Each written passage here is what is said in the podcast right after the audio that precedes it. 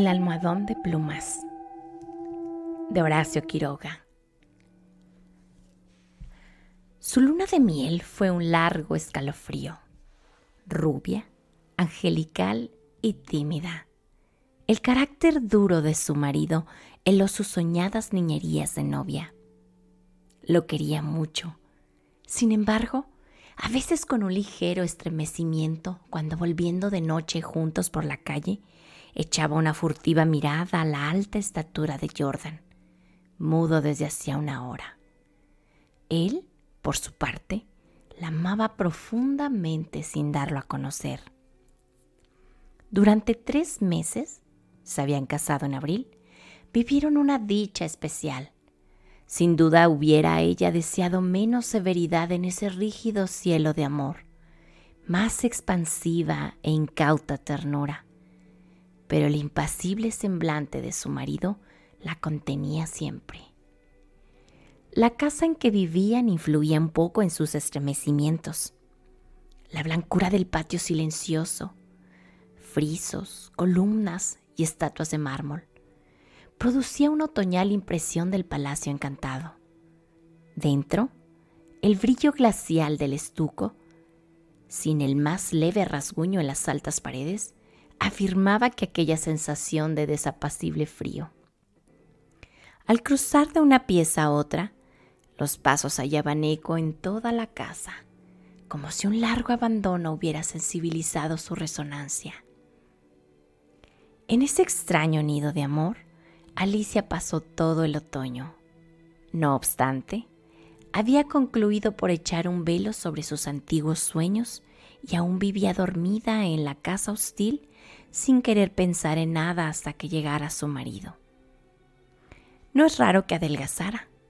Tuvo un ligero ataque de influenza que se arrastró insidiosamente días y días. Alicia no se reponía nunca. Al fin, una tarde pudo salir al jardín apoyada del brazo de él. Miraba indiferente a uno y al otro. De pronto Jordan, con honda ternura, le pasó la mano por la cabeza y Alicia rompió enseguida en sollozos, echándole los brazos al cuello. Lloró largamente todo su espanto callado, redoblando el llanto a la menor tentativa de caricia. Luego, los sollozos fueron retardándose y así quedó largo rato escondida en su cuello, sin moverse ni decir una palabra. Fue en eso el último día en que Alicia estuvo levantada. Al día siguiente, amaneció desvanecida. El médico de Jordan le examinó con suma atención, ordenándole calma y descanso absoluto. No sé, le dijo a Jordan en la puerta de la calle, con la voz todavía baja. Tiene una gran debilidad que no me explico. Y sin vómitos, nada. Si mañana se despierta como hoy, llámeme enseguida. Al otro día, Alicia seguía peor. Hubo consulta. Constatóse con anemia de mancha agudísima, completamente inexplicable. Alicia no tuvo más desmayos, pero se veía visiblemente a la muerte. Todo el día el dormitorio estaba con las luces prendidas y en pleno silencio. Pasábanse horas sin oír el menor ruido. Alicia dormitaba. Jordan vivía casi en la sala, también con toda la luz encendida. Paseábanse sin cesar de un extremo a otro con incansable obstinación. La alfombra ahogaba sus pesos. Al rato entraba en el dormitorio y proseguía su mudo vaivén a lo largo de la cama, mirando a su mujer cada vez que caminaba en su dirección. Pronto Alicia comenzó a tener alucinaciones, confusas y flotantes al principio y que descendieron luego al ras del suelo. La joven, con los ojos desmesuradamente abiertos, no hacía sino mirar hacia la alfombra a uno y al otro lado del respaldo de la cama. Una noche se quedó de repente mirando fijamente. Al rato abrió la boca para gritar y sus narices y labios se perlaron de sudor.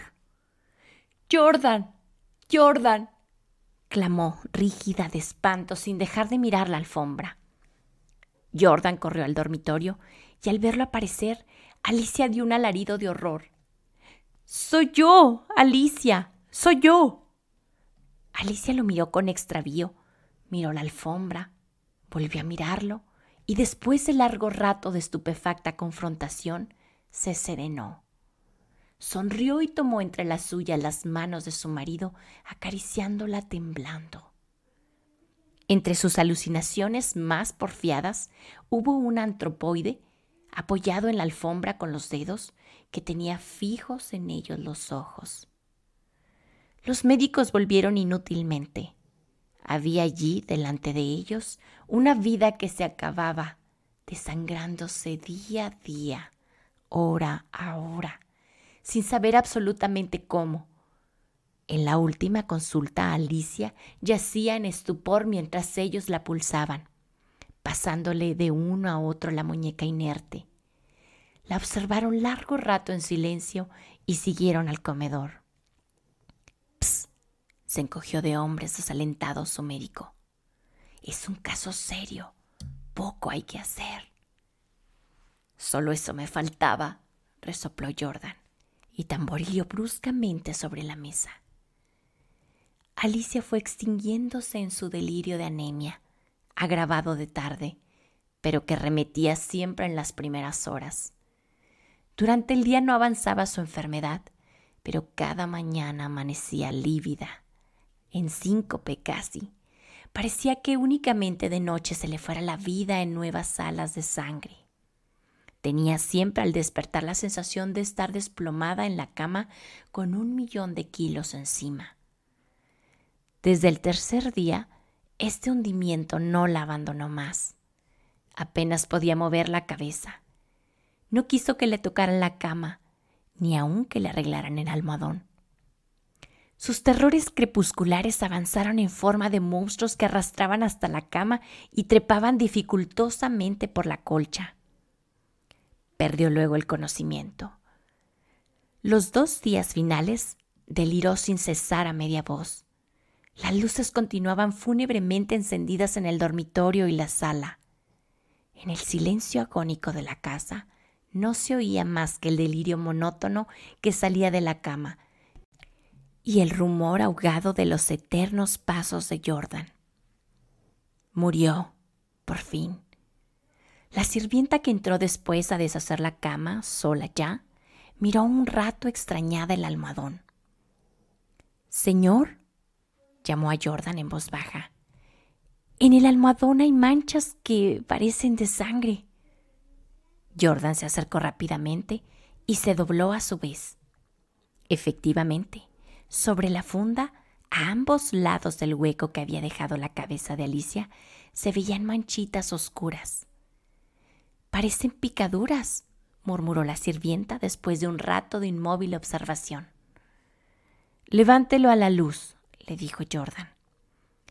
La sirvienta lo levantó, pero enseguida lo dejó caer y se quedó mirando a aquel lívida y temblando. Sin saber por qué, Jordan sintió que los cabellos se le erizaban. ¿Qué hay?